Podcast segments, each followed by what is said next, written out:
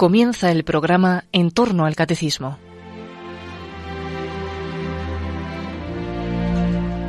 Como ha explicado el padre Luis Fernando de Prada en su programa sobre el Catecismo de la Iglesia Católica, Jesús estableció la Iglesia como el pueblo de la nueva alianza al instituir la Eucaristía en la Última Cena.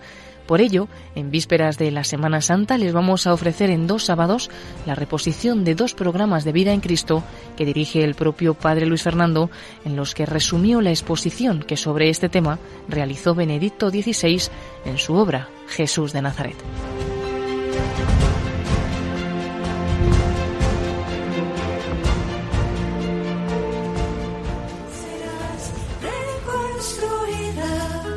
Seguimos hablando de la última cena de Jesús, la manifestación de su amor, de su misericordia, en esa entrega de su vida que anticipaba en la última cena. Lleno de amor por ti, cuido tu vida. Con amor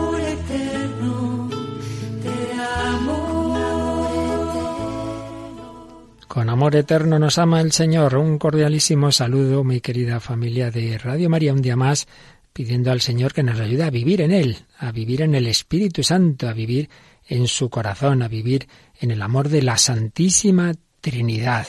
Estamos dedicando estos programas a exponer, un poquito resumido, lo que nos dejaba escrito Benedicto XVI como teólogo Joseph Ratzinger en su obra Jesús de Nazaret. Jesús de Nazaret. Estamos concretamente en el volumen que nos habla de la etapa final de la vida de Jesús, desde la entrada en Jerusalén hasta la resurrección. Y particularmente estamos con la última cena. Habíamos expuesto y lo que nos explica Benedicto XVI en, en ese capítulo sobre la oración sacerdotal, pero nos quedaba una de las peticiones que el Santo Padre explicaba, cuando Jesús pide que seamos uno, para que todos sean uno. Vamos a comenzar pues por ese tema de la oración sacerdotal, la futura unidad de los discípulos de Jesús. La mirada de Jesús iba más allá de la comunidad de los discípulos de aquel momento y se dirige hacia todos aquellos que crean en mí por su palabra, todos los que íbamos a creer en él por la palabra de aquellos apóstoles que estaban en ese momento con él. Su mirada iba a todos nosotros, al vasto horizonte de la comunidad futura de los creyentes, la iglesia futura, estaba incluida en esa plegaria de Jesús. El Señor invoca la unidad para los futuros discípulos. Y va a repetir eh, por cuatro veces esta petición de la unidad. En dos de ellas, la razón que se indica para, para dicha unidad es para que el mundo crea, para que reconozca que Jesús ha sido enviado por el Padre. Padre Santo, guárdalos en tu nombre a los que me has, a los que me has dado, para que sean uno como nosotros que todos sean uno, como tú, Padre, en mí y yo en ti, que ellos también lo sean en nosotros, para que el mundo crea que tú me has enviado.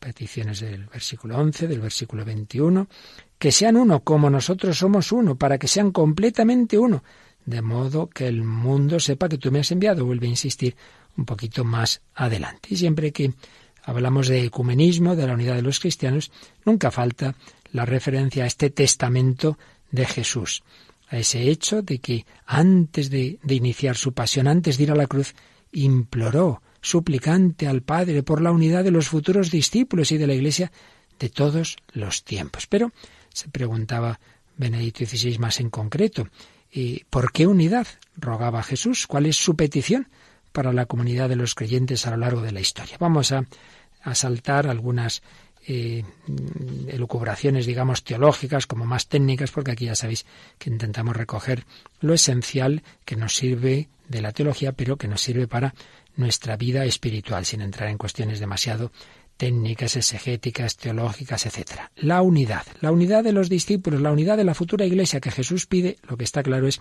que no es un fenómeno mundano, no es como la supuesta unidad que se intenta buscar en este mundo, que viene del mundo, no, no es posible lograr esa unidad con fuerzas que son propias del mundo. De hecho, las fuerzas del mundo conducen a la división. En la medida en que el mundo se mete en la Iglesia, en que actúa en la Iglesia, en el cristianismo, se producen divisiones.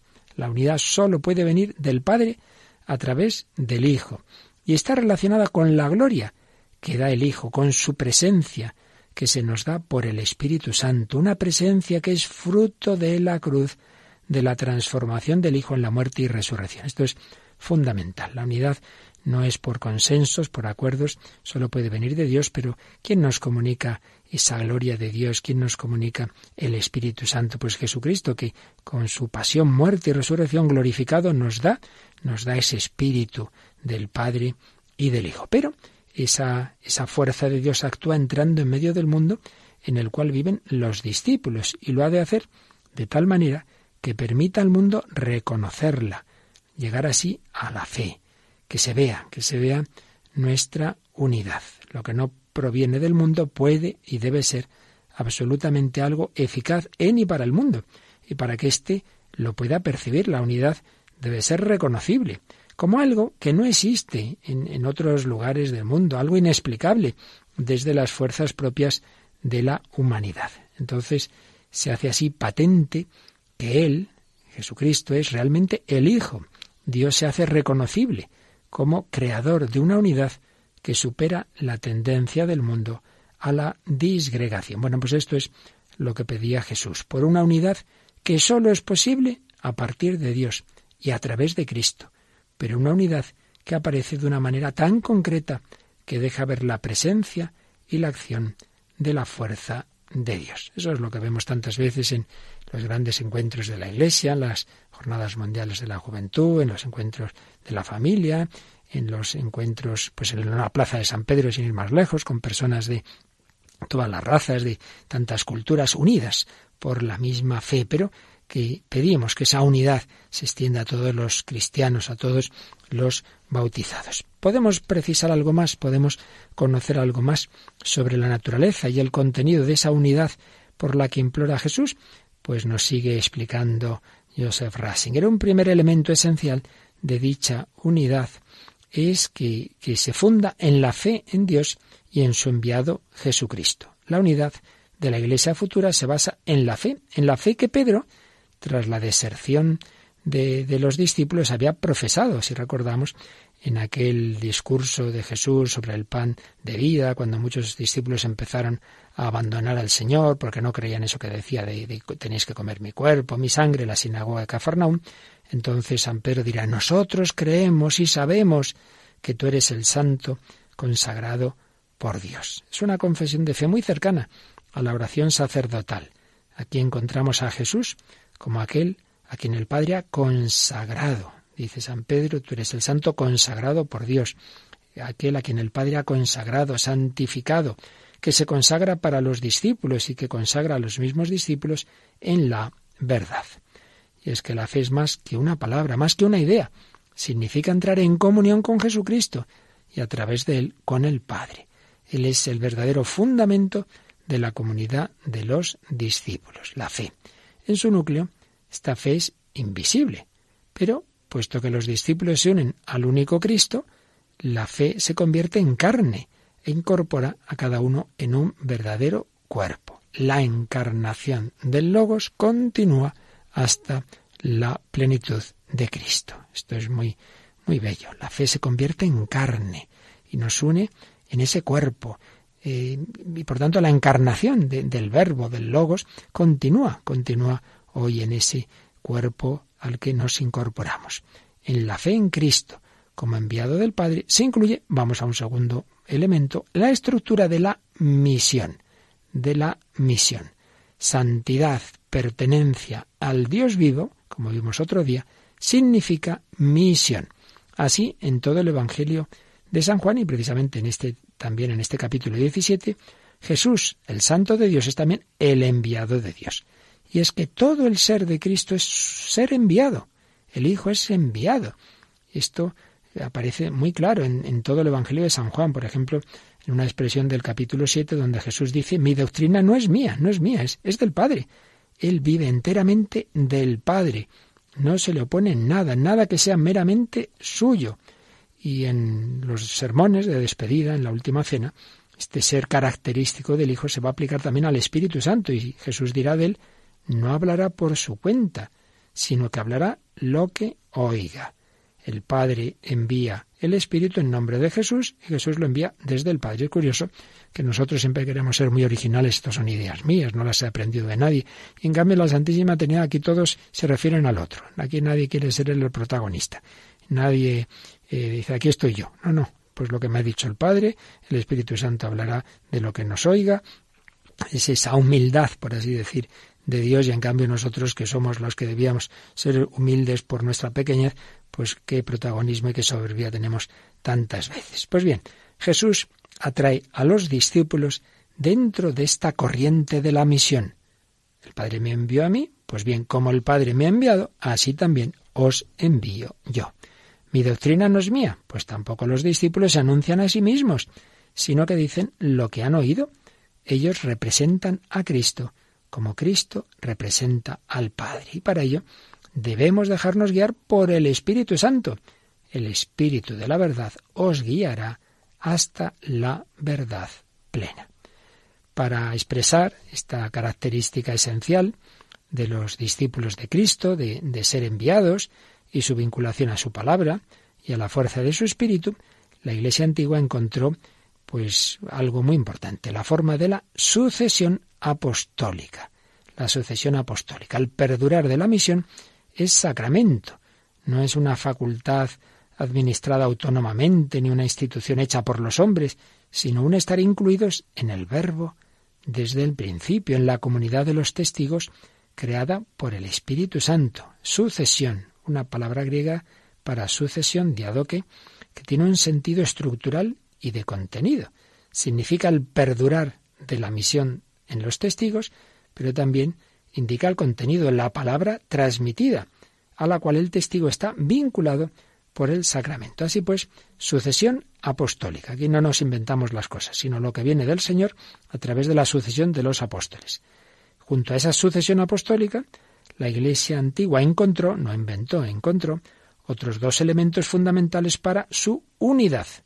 El canon de la escritura y la llamada regla de fe la regla de fe, la síntesis de, nuestra fe, el credo, un breve sumario de los contenidos esenciales de la fe.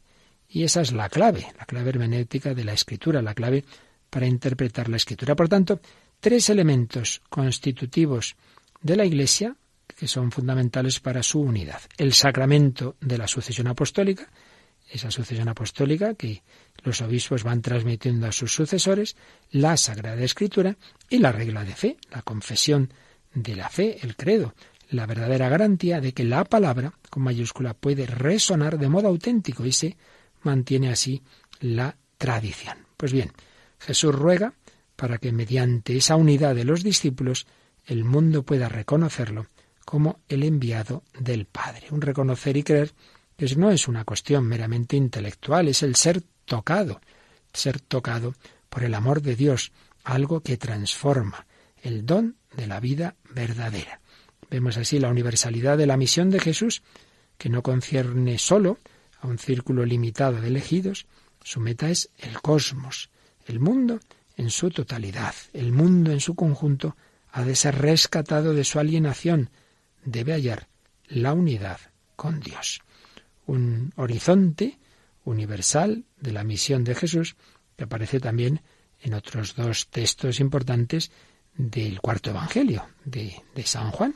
Podemos recordar esa expresión tan conocida y tan bella eh, que aparece en el coloquio nocturno de Jesús con Nicodemo. Juan 3:16. Tanto amó Dios al mundo que entregó a su Hijo único. Tanto, tanto amó Dios al mundo. Tanto te ha amado Dios a ti que entregó a su Hijo único. Y después también, eh, con acento en este caso en el sacrificio de la vida, en ese sermón sobre el pan multiplicado en Cafarnaún, al que antes hacíamos referencia, ahí hay un versículo muy importante, el 6.51. El pan que yo daré es mi carne para la vida del mundo. El pan de la Eucaristía es mi carne para la vida del mundo. Pero ¿cómo se relaciona este universalismo con las duras palabras del versículo 9 de la oración sacerdotal, cuando Jesús dice, Padre, te ruego por ellos, no ruego por el mundo, no ruego por el mundo, pero sí, sí está diciendo que, que Él se da por el mundo entero, que tanto amó Dios al mundo. Bueno, hay que ser muy consciente, esto es importante, de que San Juan usa la palabra mundo en un doble sentido. Hay un sentido bueno, el mundo como creación de Dios, claro, en ese sentido, pues es algo que viene de sus manos, es bueno, y especialmente los hombres como criaturas suyas, a las que él ama hasta entregarse a sí mismo en el Hijo. Pero también la palabra mundo, y quizá con más frecuencia en San Juan, designa el mundo humano tal como de hecho se ha desarrollado históricamente, un mundo en el que reina la corrupción, la mentira, la violencia, y que se ha hecho algo natural. En ese sentido hay como una segunda naturaleza, diría Pascal. Hay algo malo, o lo que Heidegger llamaba la existencia no auténtica, o lo que aparece en Marx, que no es precisamente un creyente, pero que habla de esa alienación del hombre, ese sentido negativo del mundo. Es, en el fondo, lo que nosotros llamamos pecado original. En el mundo está reinando el pecado. Y en este sentido, eh, mundo tiene ese sentido negativo. Debe ser transformado ese mundo malo en el mundo de Dios. Y esta es la misión de Jesús y en la que nos implica a nosotros sus discípulos llevar al mundo fuera de la alienación. La auténtica alienación no es la que decía Marx, sino el, el hombre se aliena cuando se separa de Dios. Llevar al mundo fuera de la alienación del hombre respecto de Dios y de sí mismo, para que en cambio el mundo vuelva a ser de Dios y el hombre, al hacerse una sola cosa con Dios, torne a ser totalmente el mismo. Si el problema es cuando nos separamos de Dios, nos hacemos daño a nosotros mismos, perdemos nuestra, nuestro dominio mm, sobre nosotros mismos, ya no soy yo mismo. Necesitamos ser transformados, pero esa transformación tuvo el precio de la cruz, la cruz de Cristo, y para los testigos de Cristo, la disponibilidad al martirio. Para dar fruto en nuestra misión, pues hay que dar la vida. Si el grano de trigo no cae en tierra y muere, no da fruto, pero si muere, pues da un fruto abundante. Pues bien, petición de la unidad, que todos sean uno, petición eh, que, que se cumple en la institución de la Iglesia, en cuanto que es la comunidad de los discípulos, que mediante la fe en Jesucristo, como enviado del Padre, recibe su unidad y se ve implicada en la misión de Jesús de salvar el mundo llevándolo al conocimiento de Dios. La Iglesia nace de esa oración de Jesús, pero esta oración no es solo palabra, es el acto en que Él se consagra a sí mismo, se sacrifica. Podríamos decir, dándole la vuelta a la afirmación, que en la oración el acontecimiento cruel de la cruz se hace palabra, se convierte en fiesta de la expiación entre Dios y el mundo. Y de ahí brota la Iglesia, como la comunidad, la comunidad unida, de los que por la palabra de los apóstoles creen en Cristo. Lo que pasa es que pedimos que lleguen a integrarse en esta unidad de la Iglesia todos los hombres. Un milagro de amor, algo que pedimos para todos los hombres, que ellos, igual que nosotros que hemos conocido a Jesucristo, le conozcan, porque lo mejor de nuestra vida es ese encuentro con Cristo, porque de ahí viene nuestra fe, nuestra esperanza, nuestro amor, nuestra alegría, de ahí viene también nuestra unidad con nosotros mismos, con los demás, con Dios, con la naturaleza, con la creación. La unidad viene de Dios. Pidamos conocer cada vez más al Señor y pidamos que todos los hombres también se encuentren con Él que también puedan cantar con nosotros. Lo mejor de mi vida es haberte conocido.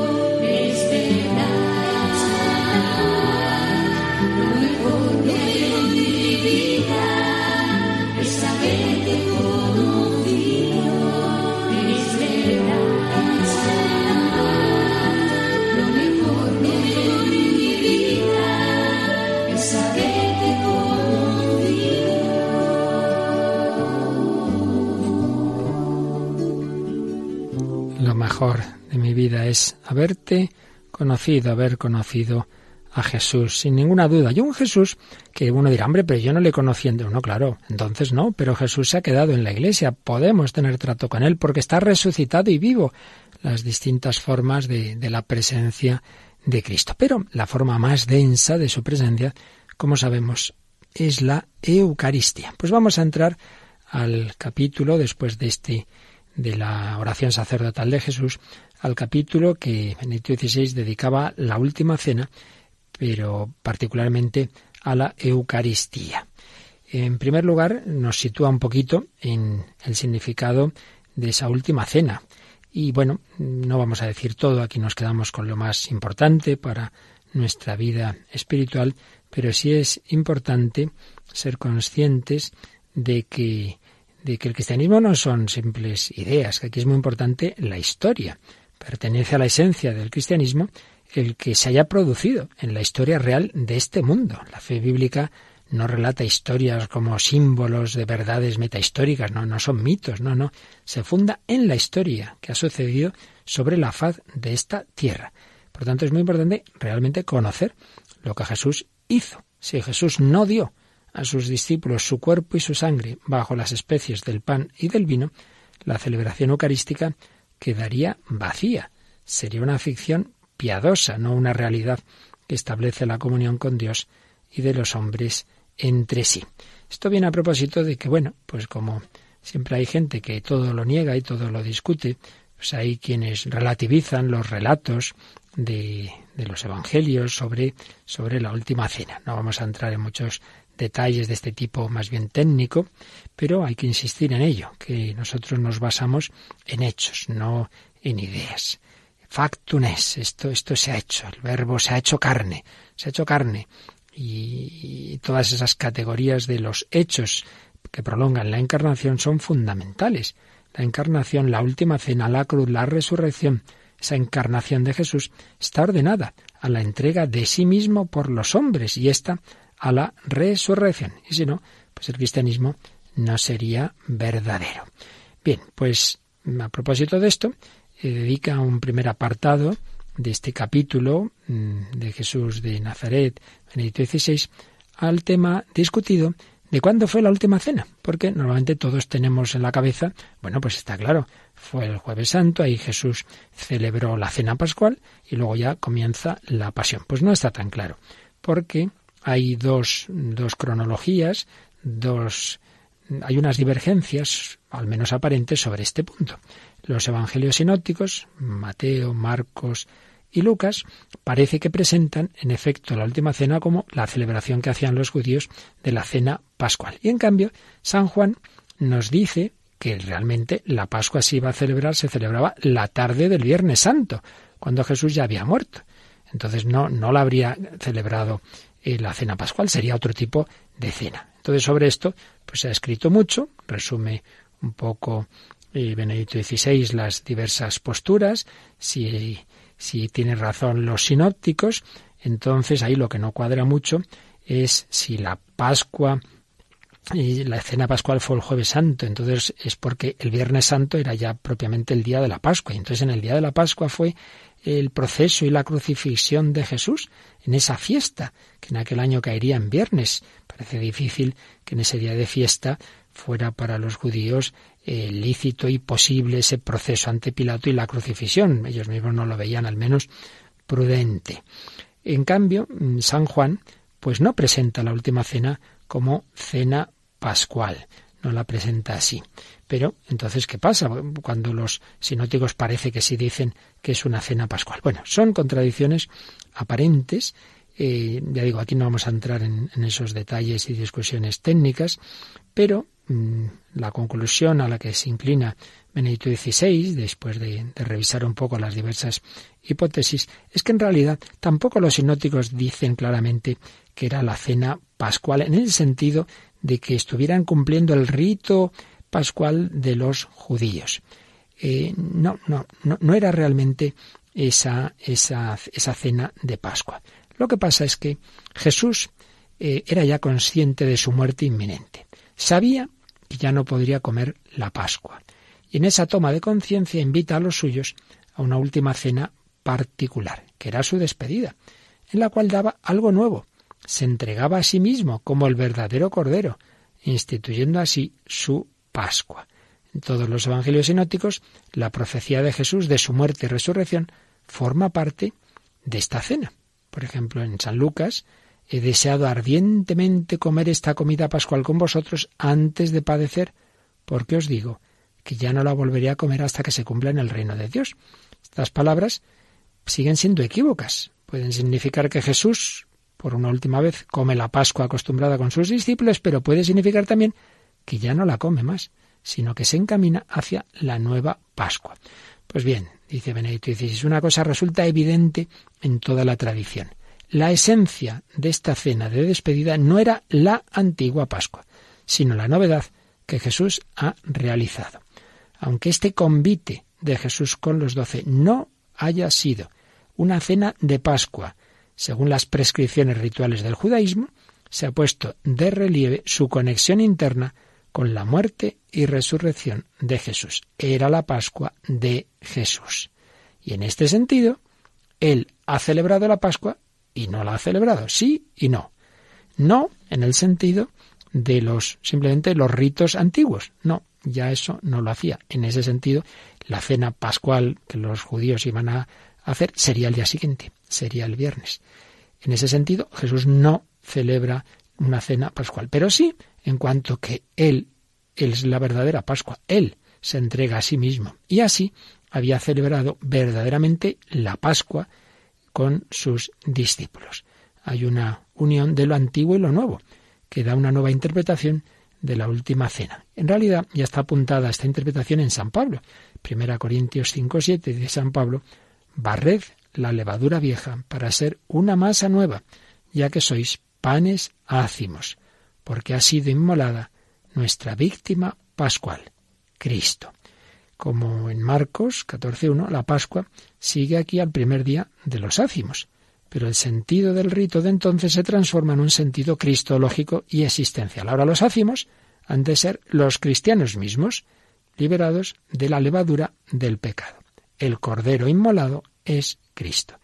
En este sentido, San Pablo concuerda con esa descripción que hace San Juan de los acontecimientos. Para él la muerte y resurrección de Cristo se han convertido en la Pascua que perdura. En definitiva, sin entrar en más cuestiones, la última cena, según todo lo que parece indicar estas reflexiones, no fue propiamente, propiamente, una cena pascual más como la que hacían los judíos y Jesús también había hecho, había celebrado otros años, porque en realidad esa, esa fiesta de la Pascua era el día siguiente, era el viernes. Pero era la cena pascual en cuanto que la antigua Pascua precisamente lo que hacía era anticipar, profetizar lo que iba a ser la Pascua definitiva, la entrega de Cristo, la nueva alianza. Jesús iba a instituir la nueva alianza en esa cena, en la Eucaristía, y él iba a ser el verdadero Cordero que al día siguiente, Viernes Santo, cuando estuvieran los judíos en sus casas celebrando, preparando la cena pascual, él estaba agonizando en la cruz. Él era el verdadero Cordero pascual, inmolado por nosotros. Ese es el milagro de amor del Señor. Él es el Cordero que se ha ofrecido por nosotros. Pues vamos a profundizar un poquito en este gran misterio de la Eucaristía, en este contexto de la última cena que fue ahí instituida, pero antes de nada vamos a agradecérsele al Señor ese gran milagro, ese milagro de amor que es todo lo que ha hecho por nosotros y como todo nos lo ha dejado condensado en la Eucaristía.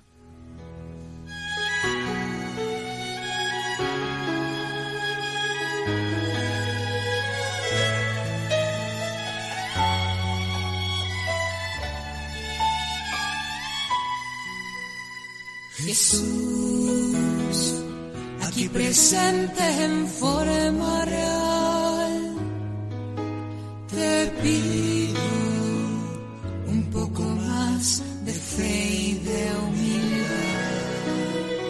Quisiera poder ser digna de compartir contigo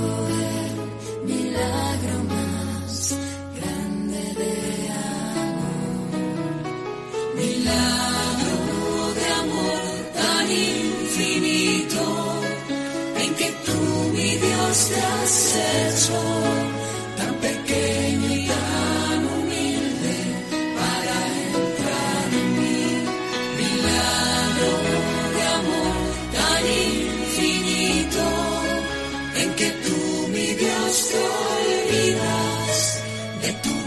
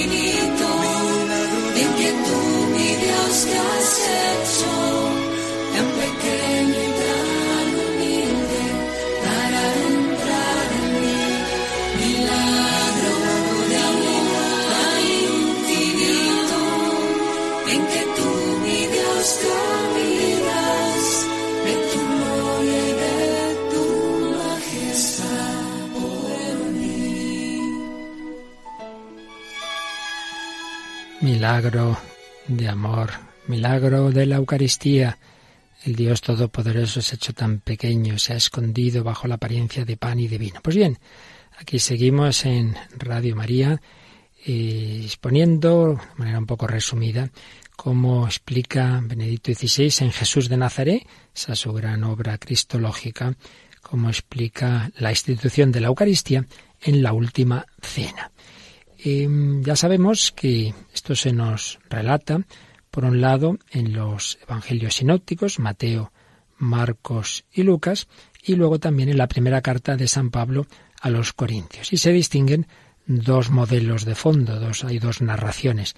La de Marcos, con la cual concuerda básicamente el texto de Mateo, y luego eh, el texto de San Pablo que se asemeja al de Lucas. Dos tradiciones que por supuesto lo esencial vienen a decir lo mismo, pero se nota pues que, que vienen de dos tradiciones y se relata pues en, en esas dos líneas.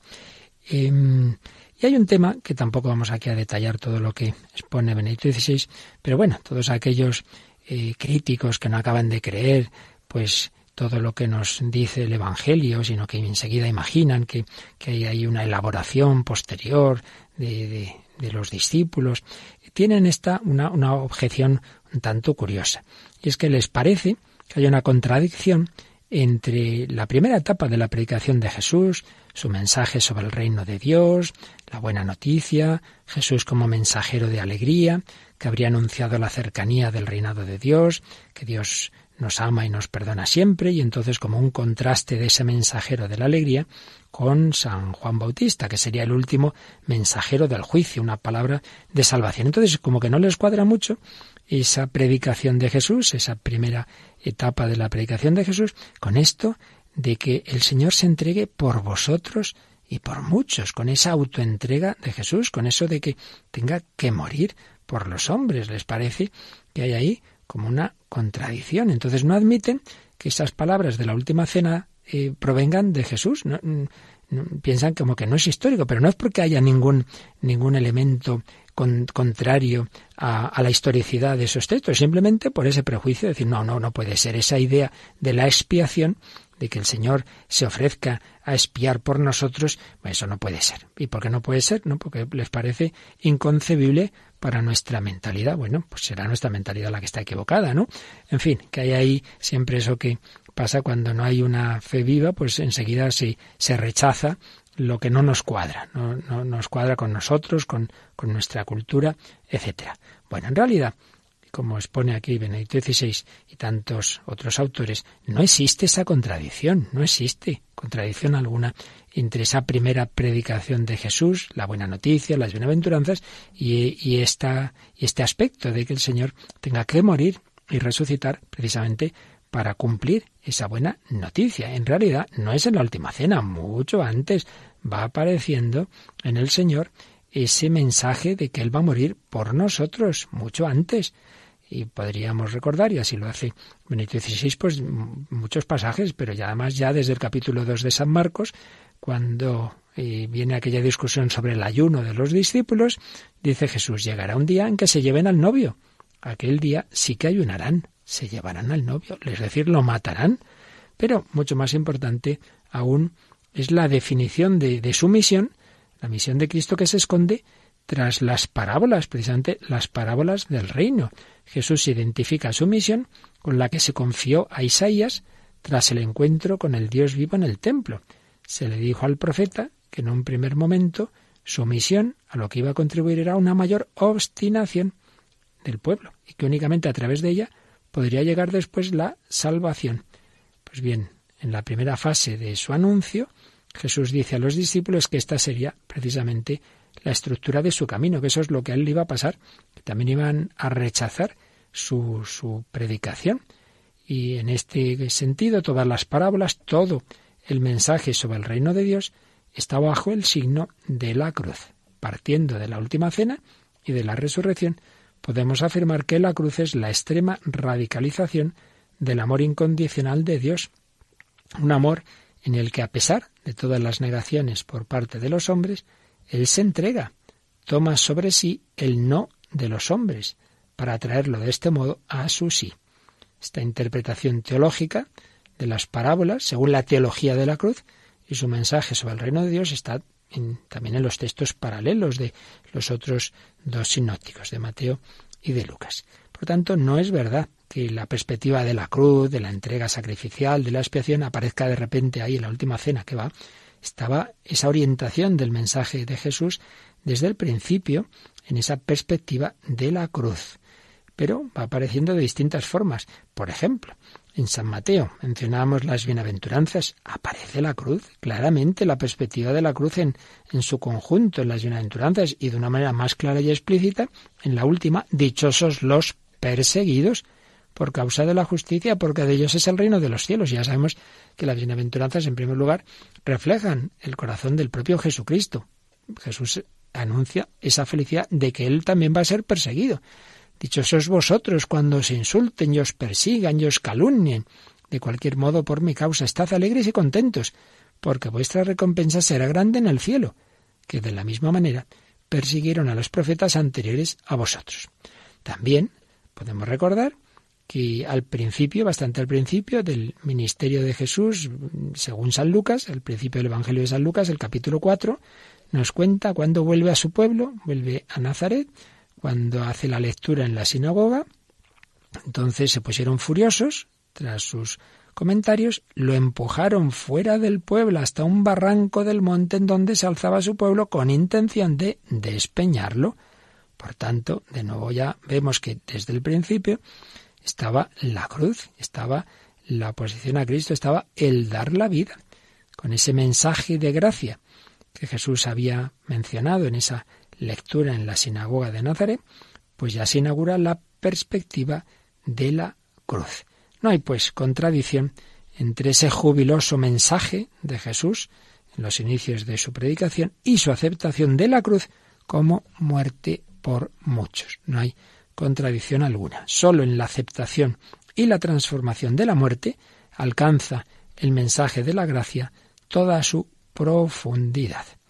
Y eso de que la Eucaristía en realidad, pues bueno, fue una cosa que luego se, se inventaron los discípulos, pero hombre, por Dios, ¿cómo, ¿a quién se le ocurre, si no es al propio Dios, esa, una realidad semejante? ¿Cómo van a inventar por, por imaginación humana que bajo lo que parece pan y vino va a estar Dios, va a estar Jesucristo? va a estar ahí además juntándose tantas profecías del Antiguo Testamento, va a estar una renovación misteriosa de su sacrificio, cuerpo entregado, sangre derramada por muchos. Esto no se le ocurre a nadie más que a Dios. No hay contradicción, no hay invento, todo esto solo podía nacer de la conciencia personal de Jesús. Únicamente Él era capaz de entrelazar tan soberanamente en la unidad los hilos de la ley y los profetas, escribe Benedicto XVI, en total fidelidad a la Escritura y en la novedad total de su ser de hijo. Solo porque él mismo lo había dicho y lo había hecho, la Iglesia podía desde el principio partir el pan como Jesús había hecho la noche en que fue traicionado. Así pues, partamos de esto, la historicidad de lo que nos cuentan los evangelios, de lo que nos cuenta San Pablo, de lo que de otra manera, sin relatar la última cena, pero sí que nos habla de la Eucaristía también mucho San Juan, partamos de esa historicidad de que esto naturalmente no es invento de nadie, sino que viene del Señor. Y supuesto esto, pues ya Benedicto XVI empieza a analizar un poco esa institución de la Eucaristía. Como mencionábamos, hay dos tipos de tradición, la, la de Marcos y Mateo y la de Lucas y San Pablo. En lo esencial coinciden, pero bueno, como pasa en los evangelios que ya sabemos, que no se escriben desde el primer momento, sino que hay primero una tradición oral y luego, según cómo eso se va eh, transmitiendo y, adaptando a cada comunidad, pues luego ya se va poniendo por escrito. Marcos y Mateo eh, sangre es el sujeto de esta frase, esta es mi sangre. En Pablo y Lucas, en cambio, esta es la nueva alianza sellada con mi sangre. Bueno, en lo esencial es, es lo mismo, pero Marcos y Mateo hablan de la sangre de la alianza y ahí podemos ver de trasfondo Éxodo 24.8, que es la estipulación de la alianza en el Sinaí, y en cambio Pablo y Lucas hablan de la nueva alianza remitiéndose a Jeremías 31.31. Es lo mismo, pero en un caso con un trasfondo del Antiguo Testamento de la alianza en el Sinaí, en el otro con el anuncio de la nueva alianza en, en Jeremías.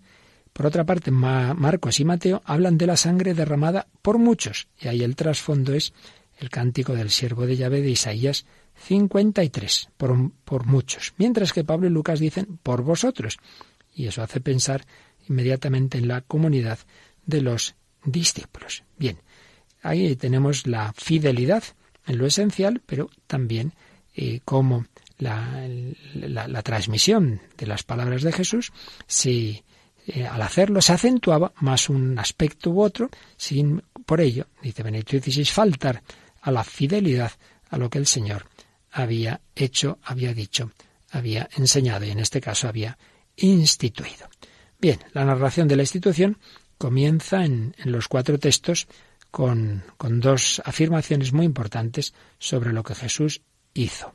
Dice, Jesús tomó pan, pronunció la bendición y la acción de gracias y lo partió. Bendición y acción de gracias. Acción de gracias. Eucaristía, Pablo y Lucas. Eh, bendición, eulogía, Marcos y Mateo. Y ambos términos, Eucaristía y bendición, eh, están enmarcados en la veracá, la gran oración de acción de gracias y bendición de la tradición judía, que forma parte del rito pascual y también de otros convites. Esto es importante. Siempre se daba gracias a Dios por sus dones, por, por los alimentos. Entonces, la institución de la Eucaristía está dentro de una oración, una oración de bendición y de acción de gracias. Acción de gracias y bendición.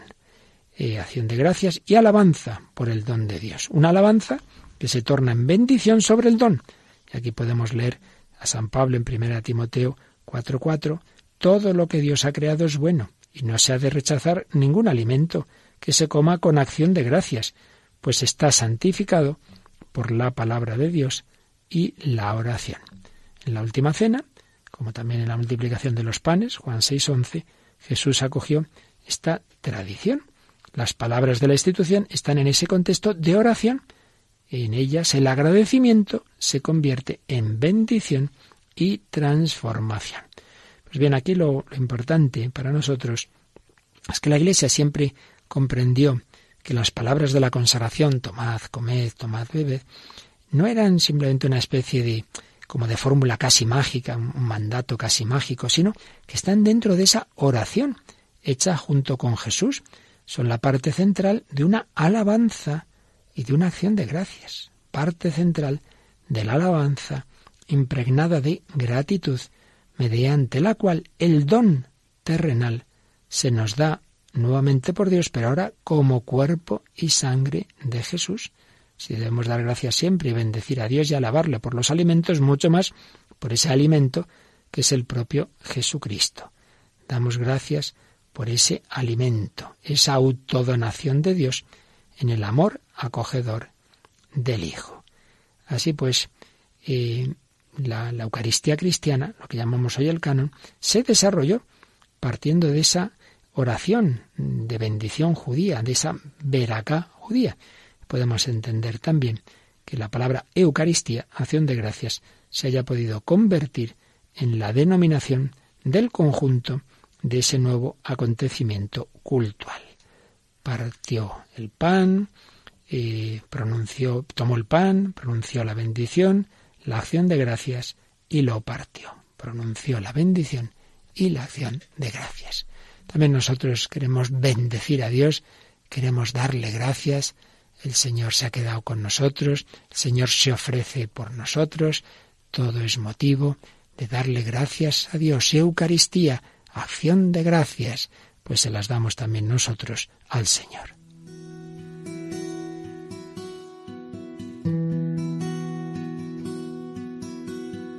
Ahí,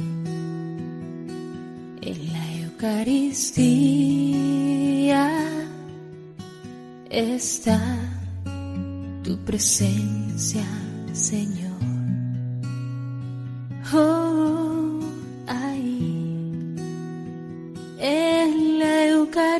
Eucaristía está la prueba de que tú vives Cristo, tu cuerpo, tu sangre me da vida, Señor, me da vida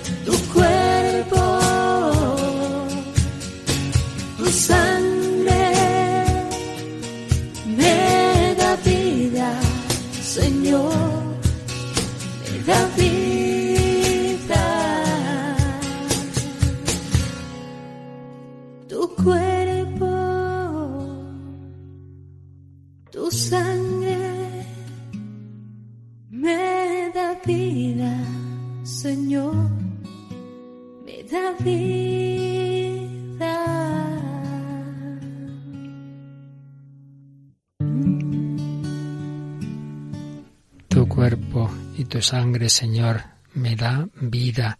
Eucaristía, presencia, Eucaristía, alimento, Eucaristía, sacrificio. Bueno, pues nos quedamos aquí, seguiremos exponiendo lo que Benito XVI nos enseñaba en Sobra Jesús de Nazaret sobre la institución de la Eucaristía en la última cena por Jesús. Que vivamos la Eucaristía, que agradezcamos este regalo, este amor de los amores del Señor, pastor, pastor y cordero, que se entrega por nosotros. Gracias, Señor, por tu amor, por tu misericordia. Cuanto más nos unamos a Cristo, cuanto mejor vivamos la Eucaristía, más Él vivirá en nosotros. No soy yo quien vive, es Cristo quien vive en mí. Esa es la vida cristiana, vivir en Cristo, vivir en su corazón, vivir con María movidos por el Espíritu Santo para gloria del Padre.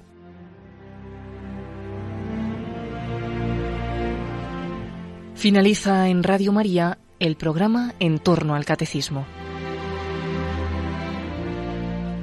Como ha explicado el padre Luis Fernando de Prada en su programa sobre el Catecismo de la Iglesia Católica, Jesús estableció la Iglesia como el pueblo de la nueva alianza al instituir la Eucaristía en la última cena. Por ello, y en vísperas de la Semana Santa, les estamos ofreciendo en dos sábados la reposición de dos programas de vida en Cristo que dirige el propio Padre Luis Fernando, en los que resumió la exposición que sobre este tema realizó Benedicto XVI en su obra Jesús de Nazaret. El próximo sábado escucharán el segundo de estos programas.